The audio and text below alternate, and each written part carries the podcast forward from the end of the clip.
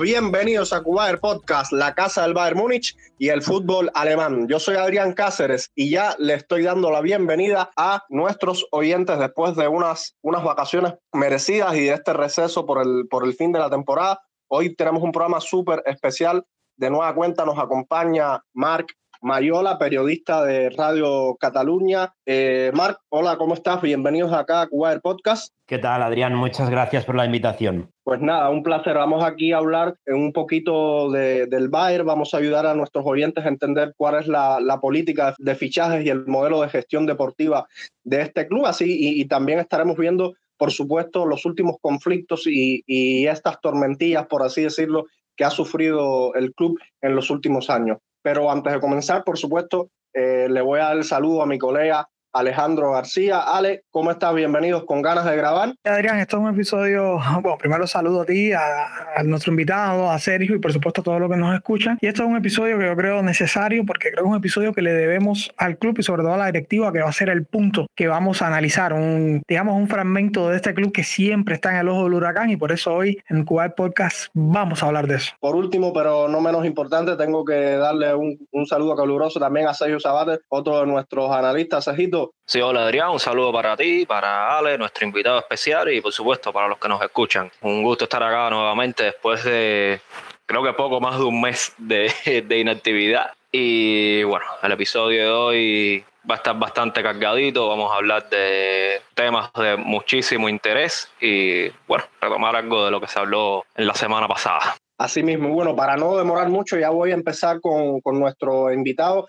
Marc, acá en, Cuba, a la afición del Bayern, por lo menos la que lleva siguiendo el club desde hace unos cuantos años ya, le es difícil entender por qué, a diferencia de otros grandes clubes, no vemos grandes contrataciones súper mediáticas. Vamos a decir, no súper mediáticas, pero de estos tipos de 100 millones, de 150 millones. Y nos gustaría empezar por ahí. ¿Por qué el Bayern no invierte, a pesar de, ser un, club económicamente poderoso, eh, grandes cantidades en, en fichajes siendo el fichaje más caro de la historia hasta ahora el de Lucas Hernández. Porque el Bayern tiene una regla de oro que es que no quiere comprar los títulos con una montaña de deudas. Es un club que no debe absolutamente nada a ninguna entidad bancaria. Es un club que no tiene deudas, o sea, solo pagos fraccionados de fichajes, pero eso pasa en todos los clubes. Pero es que además le deben más al Bayern de pagos fraccionados de fichajes de lo que el Bayern debe a otros clubes. O sea, que está también en números verdes esa situación. No tiene deudas y solo pide créditos para cometer obras de infraestructura sea, Allianz Arena en su momento, ah, el campus en última instancia. Ambas instalaciones ya están pagadas. El Allianz Arena ah, se pidió un crédito a 25 años para pagarlo y el crédito se liquidó en nueve años y medio. El campus ya está pagado. O sea que es un club que siempre trata de armonizar el éxito y la competitividad deportiva con la estabilidad económica. Y eso no pasa en otros clubes. Eso no pasa en otros clubes porque tienen sus ventajas los clubes que son o bien clubes Estado o bien clubes que están en manos de multimillonarios y no pasa en otros clubes que son sociales, caso de, de, Real Madrid, pero sobre todo de Barcelona, que han recibido ayudas estatales a lo largo de su historia y que hoy en día, en el caso del Barcelona, pues no se ha sabido gestionar y está como está, porque ha estirado estirado más el brazo que la manga, que decimos aquí, y tiene una deuda que, es insostenible. ¿no? el Bayern es un club que en este sentido tiene una gran salud financiera si nosotros analizamos la cantidad de títulos internacionales que posee el Bayern, eh, contando las Copas de Europa de, esa gloriosa etapa de los años 70, pero que bueno, el fútbol todavía no tenía ese nivel de mercantilización que tiene ahora. Eh, si yo te pregunto, ¿está en correspondencia el éxito deportivo a esa política eh, austera, por de alguna manera decirlo, del, del Bayern? Vamos, que, que, le ha salido bien al Bayern. Absolutamente. O sea, el Bayern es el, el tercer club en palmarés de la Copa de Europa, el segundo en clasificación histórica, solo por detrás del, del, Real Madrid. Y justamente el Madrid es el único club que es capaz, que ha sido capaz de ganar constantemente Copas de Europa a lo largo de su historia. Es verdad que incluso, incluso el Madrid, que tiene 14, pasó 32 años sin ganar un título. Desde el 66 hasta el 98. El Bayern pasó 25 desde el 76 hasta el 2001. Pero es que es muy complicado ganar la Copa de Europa y no hay fichajes ni jugadores que te garanticen el título. Todo depende de la fortaleza colectiva y eso el Bayern siempre lo ha entendido. Son seis Copas de Europa, 11 finales, seis títulos, cinco subcampeonatos. Bueno, el Milan tiene siete, pero hace un montón de años que no está entre los equipos más poderosos del continente y el Real Madrid es la única excepción. Son 14 títulos, pero es que a lo largo de la historia pues ha tenido unas ventajas, por ejemplo, que el, que el Bayern no, no ha tenido, por ejemplo, en forma de recalificación de los antiguos terrenos de la ciudad deportiva y a partir de ahí Florentino Pérez empezó a construir el equipo de los Galácticos, por ejemplo, ¿no? Por no hablar de las ventajas que tuvo el equipo durante el régimen franquista. Pero uh, hay muchísimos clubes que han invertido más que el Bayern en fichajes a lo largo de esta última década, por ejemplo, 2011-2020, y el Bayern es el equipo que más títulos ha logrado sumando los seis títulos a los que aspiran ¿no? los grandes clubes, Liga, Copa, Supercopa Nacional, Supercopa Europea, Champions, Mundial de Clubes. Pues no hay equipo en el mundo que haya ganado más títulos que el Bayern en esta década, 2011-2020, y solo el Madrid en la Champions ha ganado más títulos o ganó más títulos. O sea que yo creo que es para estar orgullosos de que el modelo deportivo, el modelo de club, la visión de club que tiene el Bayern de armonizar la competitividad deportiva con la estabilidad económica, pues ha dado sus frutos, sobre todo en esta última década. Los retos en esta que empezamos ahora son imponentes, pero el Bayern siempre ha estado capacitado para poder igualarse a estas grandes entidades con, la, con esa fortaleza y con esa idea propia. Lo que quería un poco debatir con, con Mark es mi visión, ¿no? Y es que eh, tal parece de la manera que se, que se infló el mercado antes de la pandemia y que ahora yo creo que peligrosamente está sucediendo lo mismo. Creo que para los clubes mantenerse en la competencia, sobre todo con temas de derecho de autor, como por ejemplo la Bundesliga es de las más equitativas, o cuando ves lo que persiguen, por ejemplo, clubes en la Premier, eh, a diferencia de lo que puede ganar el Bayern en, Alemania o cualquier otro club alemán por ese concepto, que un club colero en la, en la Premier puede ganar casi lo mismo o más que el Bayern, que es el campeón. Gente, ¿qué sucede con los equipos de media tabla? Yo creo que el camino viene siendo para muchos clubes eh, precisamente ese, endeudarse para poder tener una figura y tener no sé, un, no ganar los, torneos, pero sí, por ejemplo, clasificarse a Europa, que eso siempre deja buenos dividendos. Y lo, lo que hace equipos como el Bayern, que es todo poderoso, y ahora voy a mencionar uno mucho más, mucho más discreto, ¿no? Como la Unión Berlín en Alemania, por ejemplo, que es un equipo casi que de obreros y, y, llevan dos años consecutivos metidos en Europa. Eh, yo creo que eso es algo a mirar. Y, y mi pregunta, Marek, es si, si actualmente el mercado está obligando a los clubes a tener que obligatoriamente depender de los bancos para competir o si quieren ser competitivos tienen que depender de los bancos? No, no tiene por qué. O sea, no tienes que ponerte nervioso, tienes que tener uh, muy clara cuál es tu ideología de club, tu filosofía futbolística y anticipar. O sea, es que a mí me parece de cajón, ¿no? Uh, no pedir créditos para cometer grandes fichajes como ha hecho el Barcelona en esta última década, ¿no? Ahora mismo el Barcelona está pidiendo créditos para pagar deuda, o sea, pelota hacia adelante y algún día ya lo encontraremos y siguen fichando y no pasa absolutamente nada. Pues no, a mí me parece mucho más sano saber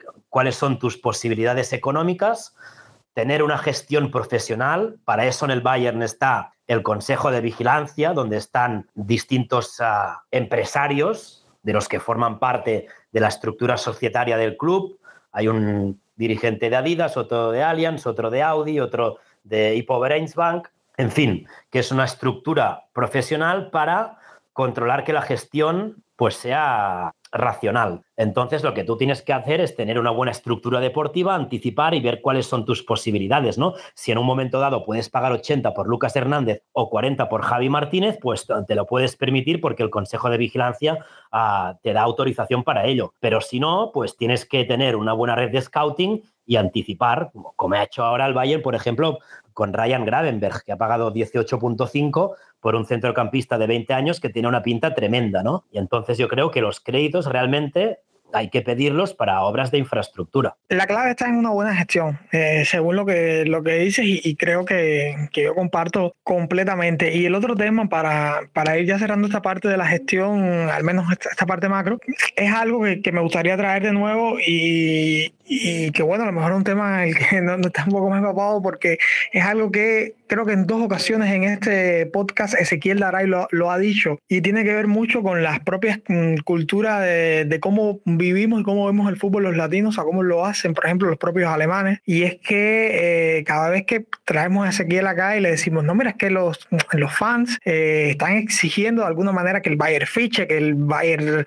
Eh, y me dice, bueno, pero ¿qué fans son esos? En Alemania no, en, ¿sabes? Yo mm, camino por Múnich y los, los alemanes no, no, no, no piensan eso. Ellos tienen clarísimo de que lo, importante es el club y es su salud económica. Y, por ejemplo, uno de los contratos que más dividendo le da por temas de patrocinio con Qatar y ellos ahora en la última junta armaron una casi una huelga tremenda para que expulsaran a Qatar o para mínimo para que no renovaran contrato con Qatar. O sea, eso te dice hasta qué punto el, el, el alemán eh, entiende que, eh, que, primero está el club, primero está la economía, primero están los incluso los, los principios y ya luego, eh, luego vamos viendo, eso sí, por supuesto, dejar al lado lo deportivo, pero te juro que me encantó la frase de con la que empezaste creo que empezaste muy arriba con, con esa regla de oro, ¿eh? de no tener bien claro, no comprar títulos con montañas de deuda. Eso me parece genial y creo que va por ahí, pero creo que es importante que, que quienes nos escuchen entiendan que al menos a opinión de Ezequiel Daray, que recordar que es latino, que hace muchos años vivió en Alemania, hay un tema cultural de cómo se, se vive el fútbol. No sé si te habías percatado de eso o si ya habías eh, oído hablar de eso. Absolutamente, porque yo vivo en Barcelona, bueno, en una ciudad cercana a Barcelona y soy muy consciente de cómo es la cultura deportiva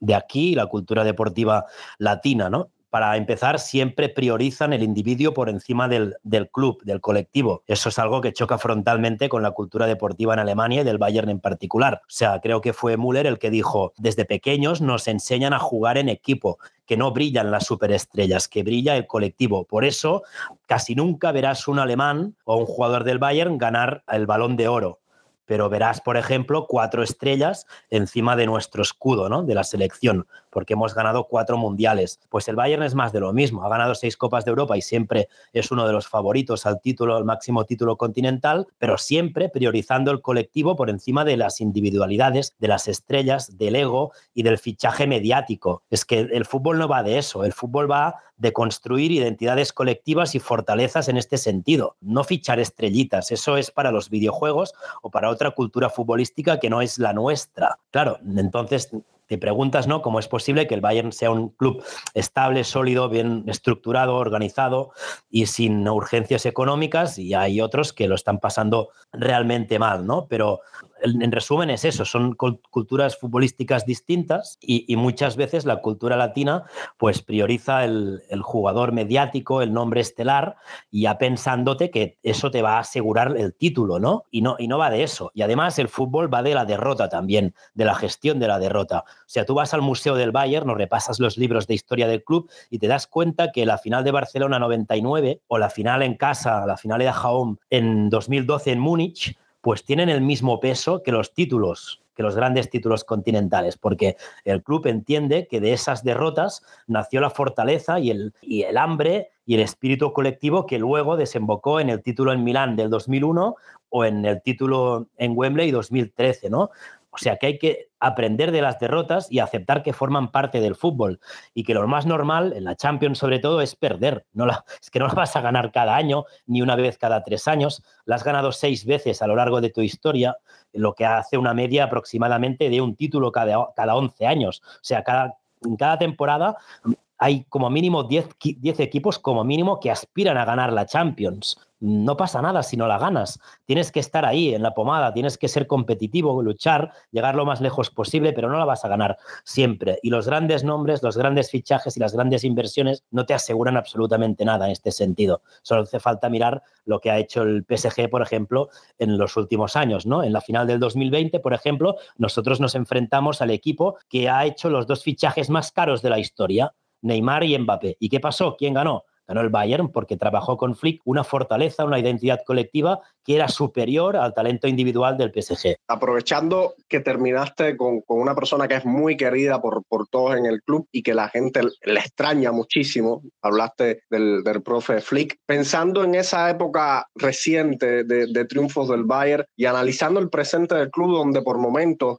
dio la sensación de, de una crisis deportiva eh, reforzada por, por, por, la eliminación ante, ante Villarreal en esta Champions. Quería preguntarte qué puedes pensar de, de esta nueva directiva y del papel de Brazo como, como director deportivo y, y, más o menos que nos ayudes a entender por qué eh, en, en este periodo de transición si se puede decir que es así, no sé si estás de acuerdo, donde cada vez son menos los jugadores que quedan del triplete del 2013, el del equipo del 2020. ¿Por qué surgen estos, estos conflictos, estas salidas, digamos, por la puerta de atrás, como es el caso de Alaba? Tiago, yo no lo veo tanto así. Yo creo que Tiago siempre dejó claro que quería cambiar de aires después de, de varios años en el club y eso o sea, creo que el Tiago tuvo una salida bastante consensuada y amistosa, no como, no como la que pudiera pasar ahora con el polaco. Quiero que nos comentes eso. Bueno, para empezar, es evidente que Kahn y Heiner, como uh, sucesores de Genes y Rumenigue,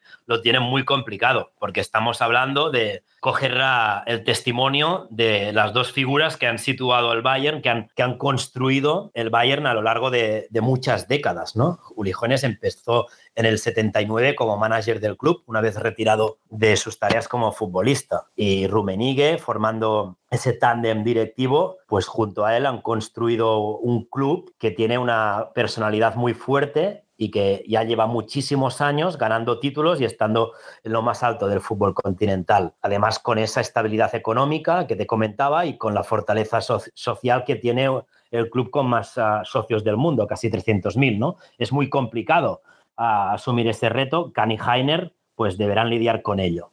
No lo sabemos porque están empezando todavía, En el caso de, de Salihamidzic y su gestión como director deportivo, pues es, es, muy fácil criticarle y nunca existirá la persona que lo haga todo bien. Evidentemente, Salihamidzic tiene errores, pero con él también se han ganado los títulos en las últimas temporadas. Estaba él gestionando la plantilla del sextete, por ejemplo, y él ha renovado también a jugadores que son muy importantes, ¿no? Como Kimmich, Goretzka, Coman, incluso Neuer o Thomas Müller, antes Alfonso Davis, Jamal Musiala, Paul Banner, todos estos los ha renovado Salihamidzic. Los que se han ido, pues como bien apuntabas, son factores distintos. Hay que hablar de los contextos, ¿no? En el caso de Álava, pues representado por Pini Zavi, que es el mismo de Robert Lewandowski, pedía una comisión en el caso de Zavi y un sueldo astronómico en el caso de Álava que el Bayern consideró que no podía pagar y se fue gratis o libre al Real Madrid. En el caso de Tiago, pues se había llegado a un acuerdo con él para renovar el contrato, pero finalmente Tiago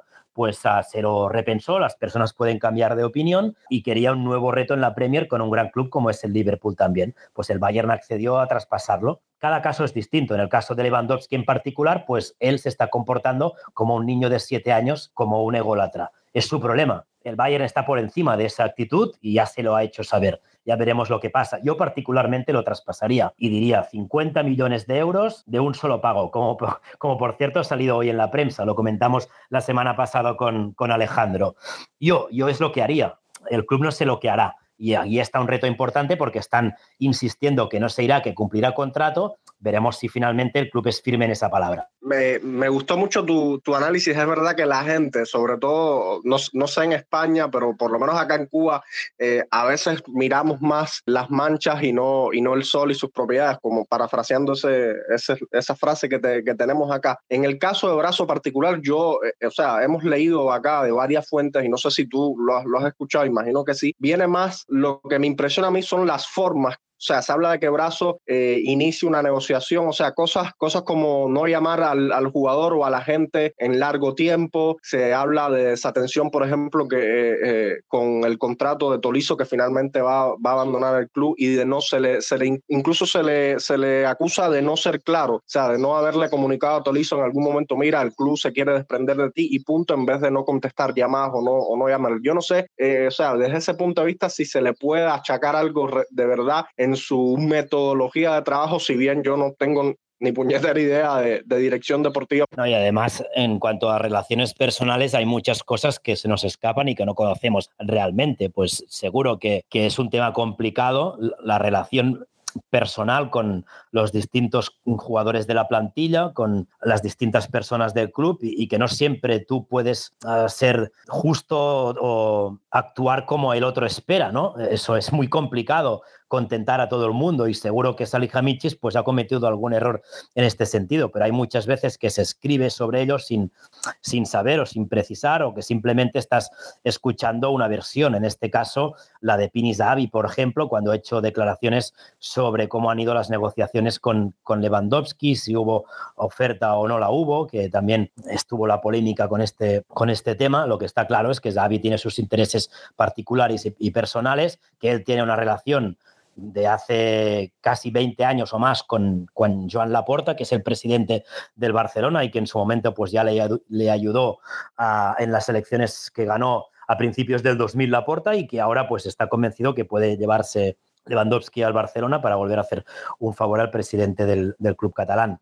Ya veremos cómo termina la, cosa, pero yo tengo la sensación, Salihamidzic ya ha hecho, y, me sorprende, porque cuando le escogieron yo pensaba que a lo mejor no estaba preparado, pero yo viendo todo lo que ha hecho, creo que ha hecho más cosas positivas que negativas. Claro, hay casos como el de Sule, por ejemplo, que quería ser capitán general y prefiere irse al Borussia Dortmund, como Álava, pues que no llegas a un acuerdo económico, o ahora Lewandowski, que está muy enfadado porque Salihamidzic se reunió con Haaland. Faltaría más, faltaría más que el club no pudiera planificar el futuro teniendo tan cerca a un delantero que pinta que puede ser determinante durante la próxima década y que no tú como club no puedas ir a hablar o sondear la posibilidad de ficharlo. Pero, o sea, ¿cómo puede ser tan infantil de creerte el centro del mundo y no entender que el club tiene que planificar el futuro? Cuando además tú has estado siempre que ha sonado el nombre del Real Madrid, pues ah, dejando abierta la posibilidad de fichar por el club blanco. Faltaría más. Y eso es realmente lo que, lo que a los aficionados después de, de, tanto tiempo nos, nos, cuesta y nos molesta y duele realmente ver cómo el polaco ha aprovechado cada espacio, cada rueda de prensa con, con su selección o, o, en sus vacaciones o en lo que sea para hacer declaraciones tan fuertes de un club que, que le ha dado un respaldo, que ha tenido que luchar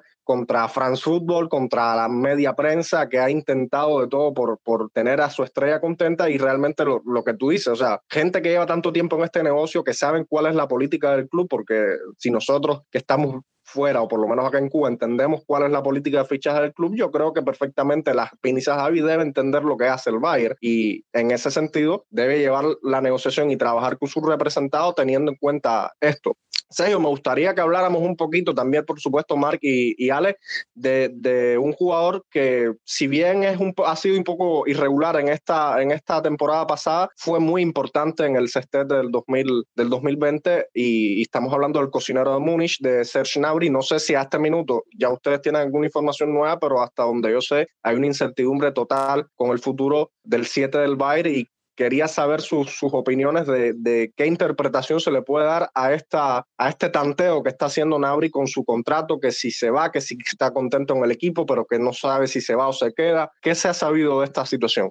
Bueno, a ver, el caso de Nabri es un poco complicado tal como tú decías. Eh, hace, no sé, estamos escuchando y leyendo sobre las negociaciones con Nabri por su nuevo contrato desde el verano del 2021. Entonces, algo que ya lleva bastante tiempo. Incluso se hablaba de eso antes de las posibles renovaciones de Goretzka, Kimmich, Lewandowski, Müller, Neuer, etc. Sin embargo, eh, salen noticias bastante a menudo de que Nabri está molesto, se siente, no sé, como, siente como un poco de precio por parte del club, que no lo aprecian lo, lo, suficiente, porque se negociaron primero los contratos de varios de sus compañeros de equipo. O sea, vamos, hace rato, hace, estoy hablando de hace poco más de un año, que se está hablando de la renovación de Nabri. Eh, se le han hecho varias ofertas. La primera, no recuerdo si fue de de 11 millones y no lo aceptó, luego una de 15 y no lo aceptó, y la última fue de 19 millones brutos y no lo aceptó tampoco. Entonces, vamos, ¿qué espera Nabri? Porque, a ver,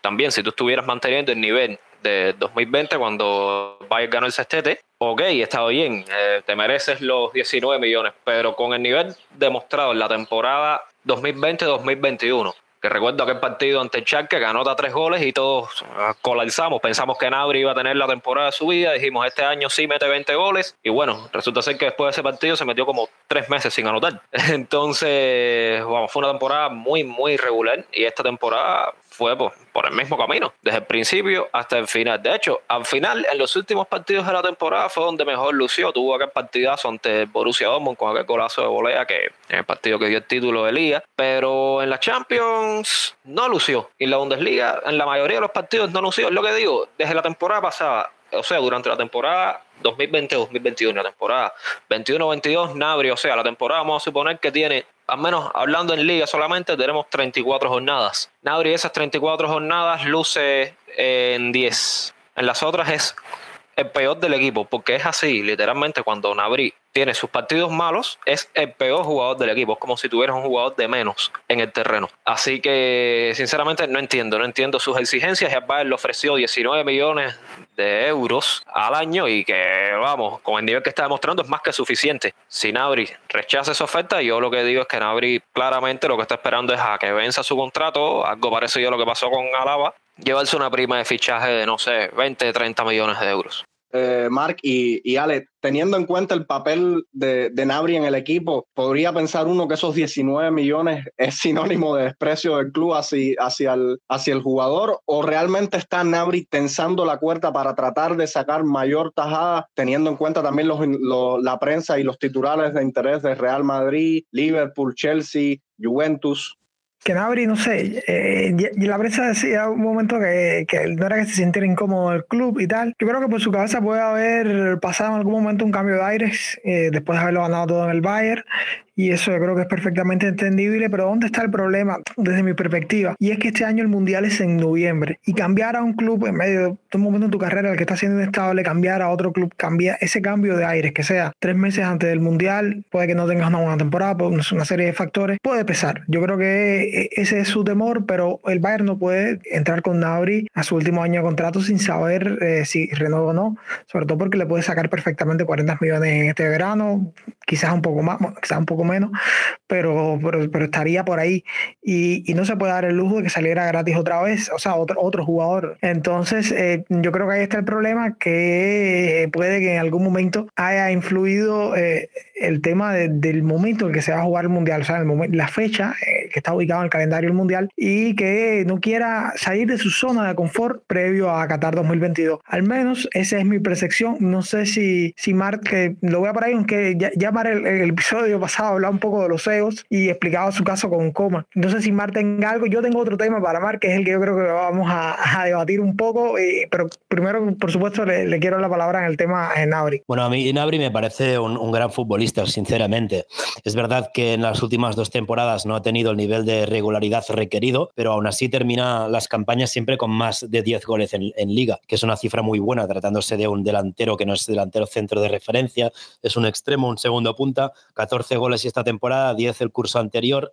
Es verdad que podría ser mucho más regular en cuanto a sus prestaciones, pero a mí me parece un jugador muy interesante a nivel puramente futbolístico. Pues yo me imagino un equipo con Nabri, con, con Mané, con, con Sané, con Coman. Tienes delanteros que son uh, muy móviles, que pueden intercambiar posiciones, que van bien al espacio y que además sumas goles, ¿no? Que será muy complicado cuando se vaya Lewandowski poder solucionar este tema, ¿no? Pero a nivel colectivo me parecería muy interesante mantenerle. Otra cosa es el tema del contrato que se ha publicado en Alemania, periodistas que tienen buenas fuentes, que incluso la gente más cercana a Nabri pues no termina de entender qué duda tiene él cuando la oferta económica del Bayern es, es muy buena, cuando está jugando con sus mejores amigos, Kimmich es su mejor amigo, también otros futbolistas de su generación como Goretzka, como, como Sané, y parece que tiene, que tiene dudas. Está muy bien eso que apuntabas, Alejandro, de no querer cambiar de club unos meses antes del Mundial. Yo creo que es, es muy interesante, muy importante para entender que Nabri quiera quiera entrar en esta temporada y en el último año de contrato con el Bayern. Pero claro, aquí también el club deberá imponerse y decirle, oye, si no aceptas la oferta de renovación, pues te vamos a vender porque no estamos dispuestos a perder otro, otro gran futbolista libre, ¿no? Veremos lo que ocurre. Quiero hablar de, de una salida que caló muy profundo en la fanaticada del Bayern. Yo creo que es de las que más ha dolido en, el corto plazo, plazo perdón, más allá de jugadores, y es el caso de Flick. Y eh, yo creo que eh, fue como una de, las, eh, una de las gotas que derramó copas, perdón, con el caso de la directiva y tal. Y es que todo el mundo tiene como el culpable de todo abrazo cuando las exigencias desde mi punto de vista de Flick eh, estaban un poco fuera del alcance de brazo, algunas sí, otros no, en el caso de algunos jugadores. En unas el tiempo le dio la razón a Flick, en otras se lo dio a, al director deportivo. Pero, ¿cuál es tu perspectiva? Porque desde, por lo menos desde mi punto de vista, no sé Sergio, no sé Adrián, ante un tema de que un director la prensa señala que un director esté, o sea, me refiero a un DT, casi casi esté poniendo la situación entre él y un directivo, un miembro de la junta directiva, yo creo que por una cuestión de, de respeto el club no podía optar por el director técnico porque eh, eh, estaría mandando un mensaje un poco negativo a cualquier otro que viniera a ocupar el, el puesto. Al menos lo veo así. Y también hay otros matices que, que, pudiéramos analizar en esa salida, que incluso unas ciertas declaraciones de, de, de Müller que, que, la verdad es que siempre está clarísimo con todo, ya le ha tirado dardos a Lewandowski y recuerdo en aquel tiempo dijo quizás Flick había tenido la piel un poco fina. Me gustaría saber tu opinión al respecto. Es un poco lo que decía antes de las relaciones personales y humanas, ¿no? que no siempre es fácil, no te llevas bien con todo el mundo y en el caso de, de Flick con Salihamidzic, pues es evidente que, que hubo problemas en cuanto a su relación personal y en cuanto a la visión que tenían ambos sobre, sobre el equipo, ¿no?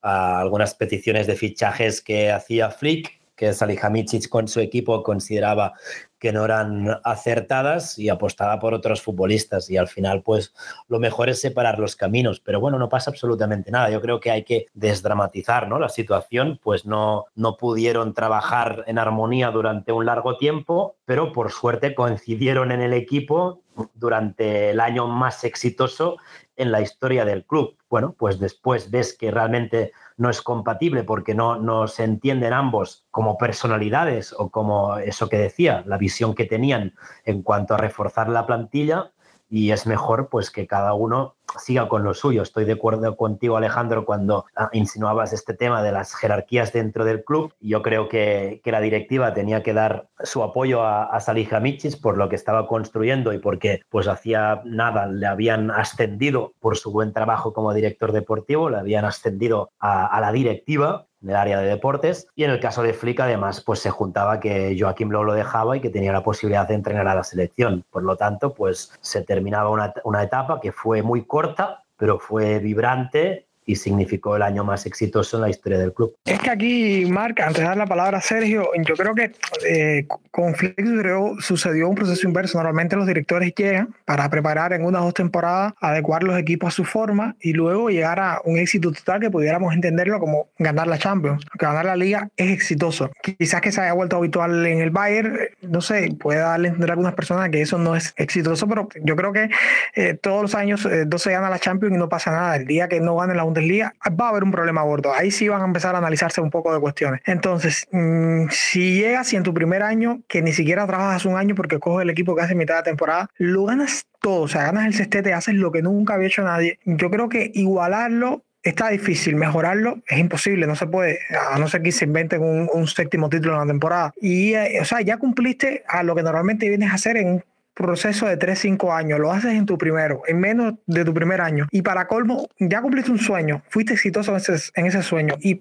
no estás bien con tu jefe, digamos, y para colmo tienes a la mano cumplir tu otro gran sueño que es dirigir la selección y en el que puedes tener un proceso para llegar al éxito con la selección, éxito mundialista además. Yo creo que, que no había mucho que pensar, ¿no? Al menos yo lo veo así, no, no sé qué piense serio. Sí, estoy de acuerdo por esa parte y creo que también el hecho de que la selección haya pujado fuerte por Flick desde el momento en que se habló de la posible salida de Joaquín Lowe, creo que es un factor importante en la decisión de Flick.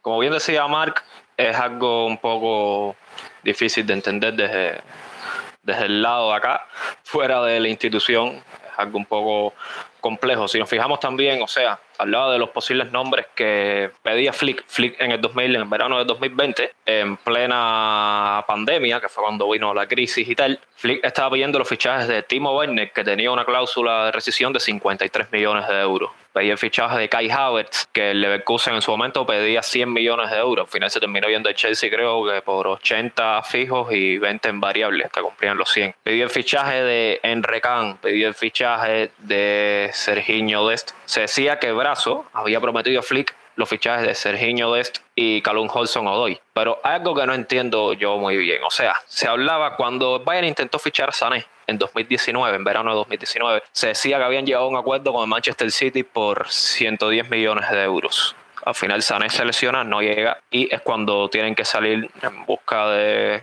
algo para cubrir esta, este golpe y llegan las sesiones de Coutinho y Perisic, que al final ninguno de los dos, de ninguno de los dos se termina efectuando la, la opción de compra. No entiendo cómo es posible que luego llegue el año siguiente, o sea, después estás dispuesto a pagar 110 millones por Sané. Y al final lo que terminaste pagando fueron 8 millones por la sesión de Coutinho y 5 creo por la de, por la de Perisic. Al año siguiente fichas a Sané por 49 millones de euros fijos fichas a Alexander Newell como agente libre, fichas a Tanguy Nianzou como agente libre y cuando te, cuando ganan las Champions, que vaya, o sea, se corona campeón de la Bundesliga, se corona campeón de la de la Pocal y luego ganan las Champions sin perder un solo partido, el Bayern no tenía dinero para fichar.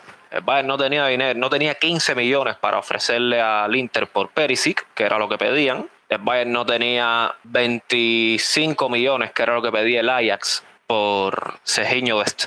Entonces, le dan abrazo los 25 millones que paga el Liverpool por, el, Liverpool por Thiago.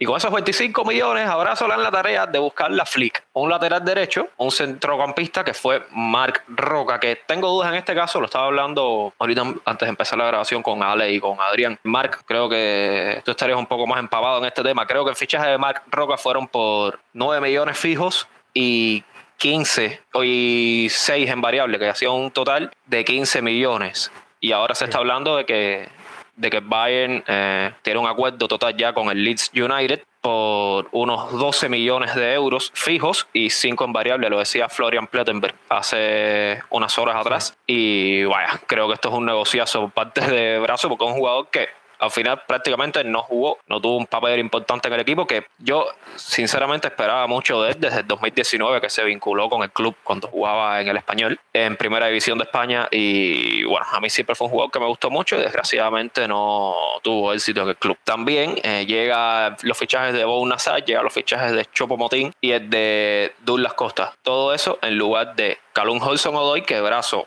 siempre lo quiso, esperó hasta último momento para intentar ficharlo y en el Chelsea le dijeron que tenía que pagar 70 millones si se lo quería llevar. Y eh, ese Giño Dest se decía que el Bayern ya había hecho la oferta y sin embargo hace unos meses atrás decía la gente de Dest que al final ese verano el Bayern nunca llegó a hacer la oferta por, por Dest y se queda un poco por debajo de ese mercado de fichajes con las expectativas que tenía uno como aficionado para enfrentar la temporada 2021 que iba a ser bastante complicada porque prácticamente había tres partidos por semana. Ahora, poniéndonos eh, en la actualidad, creo que la directiva ha aprendido un poco la lección respecto a lo que pasó con Flick. Si nos fijamos hace unos meses, la prensa, principalmente Bild, que es el periódico más que digamos que tiene más contacto con el Bayern y tal, y tiene mejor información, decía que había tensión entre Julian Nagelsmann y la directiva porque el presupuesto que le habían dado a Brazo para maniobrar en el mercado de fichajes era muy bajo y que parte de ese presupuesto era para las renovaciones de Neuer,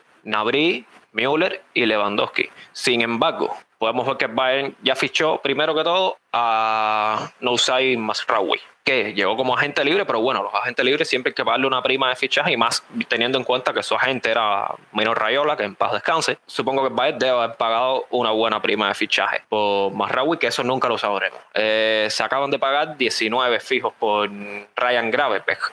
Se está hablando del fichaje de Sadio Mané, que podría cerrarse por unos 40 millones de euros. Se está hablando del fichaje de Konrad Leimer por unos 20 millones de euros. Se está hablando del fichaje de Sasa Kalaisic que al final todo parece indicar que terminará en Borussia Dortmund, pero bueno, que saldría entre 20 y 25 millones de euros, que es una suma de más de 100 millones de euros sin el Bayern haber vendido a nadie aún. Creo que esas palabras de Nagelsmann de que el club necesitaba arriesgar en este mercado de fichajes, que era el momento que durante el partido, después del partido contra el Villarreal, se había sentado con la directiva y había hablado con ellos, le había enseñado videos, eh, varios puntos en los que Bayern debía reforzarse en este mercado de verano. O sea, si vemos también a la hora de hacer dos, a la hora de hablar de los fichajes, Nagelsmann estuvo involucrado en los fichajes de Masraoui, que no sabíamos que había tenido una llamada telefónica con él y fue quien lo convenció, ya que Masraoui prácticamente lo tenía hecho todo con el Barcelona. Gravenberg, ayer durante su presentación, hacía público que tuvo una reunión con Julian Nagelsmann, Brazo y Nepe desde octubre y en ese momento tomó su decisión, pero bueno, ahí está involucrado Julian Nagelsmann también. Se habla también de que Nagelsmann tuvo una conversación con Mané y que ha sido importante para convencerlo. Nagelsmann pidió el fichaje de Conrad Leimer y Brazo está haciendo todo lo posible por traerle a Leimer. Y el fichaje de Sasa Kalaisic, Nagelsmann también le dio luz verde. Entonces, como que Bayern, después del problema con Flick, esas diferencias que hubo, como que ha aprendido un poco la lección y de tomar más en cuenta la palabra del, del entrenador en este aspecto. No sé qué opinan ustedes, creo que es un tema que no habíamos tocado y de hecho no he visto a nadie por ahí hablando de ello. Bueno, sí, es, es posible. Lo que pasa que, que, claro, en este caso, pues a lo mejor coinciden las miradas futbolísticas de Nagelsmann y de Salihamidzic con la de Nepe y antes, en el caso de Hansi Flick, pues uh, había muchas dudas sobre los nombres que proponía el entrenador en los aspectos puramente económicos hay muchas cosas que no conocemos porque no tenemos los números hasta finalizar eh, el curso, o sea, y tampoco somos expertos en economía, pero el Bayern durante estos uh, tres años de pandemia, contando este último curso, ha cerrado los tres ejercicios con beneficios, que es algo extraordinario. Incluso en pandemia, el club es capaz de generar beneficios, evidentemente reduciendo el gasto porque los ingresos también han caído básicamente porque los estadios han estado vacíos, ¿no? Pero seguramente en el verano de 2020 la inversión fuerte fue el Heroi Sané, 60 millones, y no había para mucho más, ¿no? Llegaron más Roca 9 y Bunasar, que fue un tremendo error, por 8 millones. Pues Serginho Des 25, por suerte el Bayern no los pagó, porque ahora llega más Raui, que es mejor libre, por ejemplo, ¿no? Y entonces seguramente ahora pues la intención, evidentemente, cuando tienes un entrenador que ha firmado por cinco temporadas, es construir una era, ¿no? Y, así se lo, plantearon a, Nagelsmann, incluso lo podemos, lo podemos ver en el documental de, del Bayern cuando se reúnen Marco Nepe y Salihamidzic con Nagelsmann, lo primero que le dicen es queremos construir una era contigo. Pues entonces tienes que asegurarte muy bien que, que las miradas futbolísticas pues son cercanas, ¿no? Evidentemente pues habrá disparidad de criterios en algunos nombres en concreto, pero si las miradas futbolísticas son más cercanas y los nombres que vas proponiendo ves que encajan y que uh, vas coincidiendo con, con, esas posibilidades para reforzar el equipo, pues es mucho mejor. Evidentemente no fue así con Flick, parece que con, con Nagelsmann trabajan en más armonía, con más armonía a Salihamidzic y Nepe y eso es bueno para el club. Yo la verdad creo que, sobre todo, lo primero que decía Sergio, ¿no? De, cómo se estaba dispuesto a pagar eh, una cantidad por Sané al siguiente verano, no, no se tenía el dinero. Hay dos cosas. Primero hay que ver esa cantidad que se iba a pagar por Sané cómo era, porque muchas veces eh, son pagos eh, una parte fijas y la otra parte a plazos o la otra parte con determinados requisitos, ¿no? Digamos, y que no se pagan hasta el siguiente año. O sea, que estarías pagando un fichaje en dos años, pero lo, lo primero es que no había pandemia. Ya luego el fichaje el siguiente año por la mitad, es cierto, pero después de eh, un año de pandemia en que el club no ingresa y gasta. Y, o sea, se pasaron un año eh, pagando la ficha de los jugadores prácticamente sin estar ingresando, porque los estadios estaban vacíos, porque la venta de camiseta baja, evidentemente, porque los estadios están vacíos, y una serie eh, de cuestiones y, las renovaciones van al alza.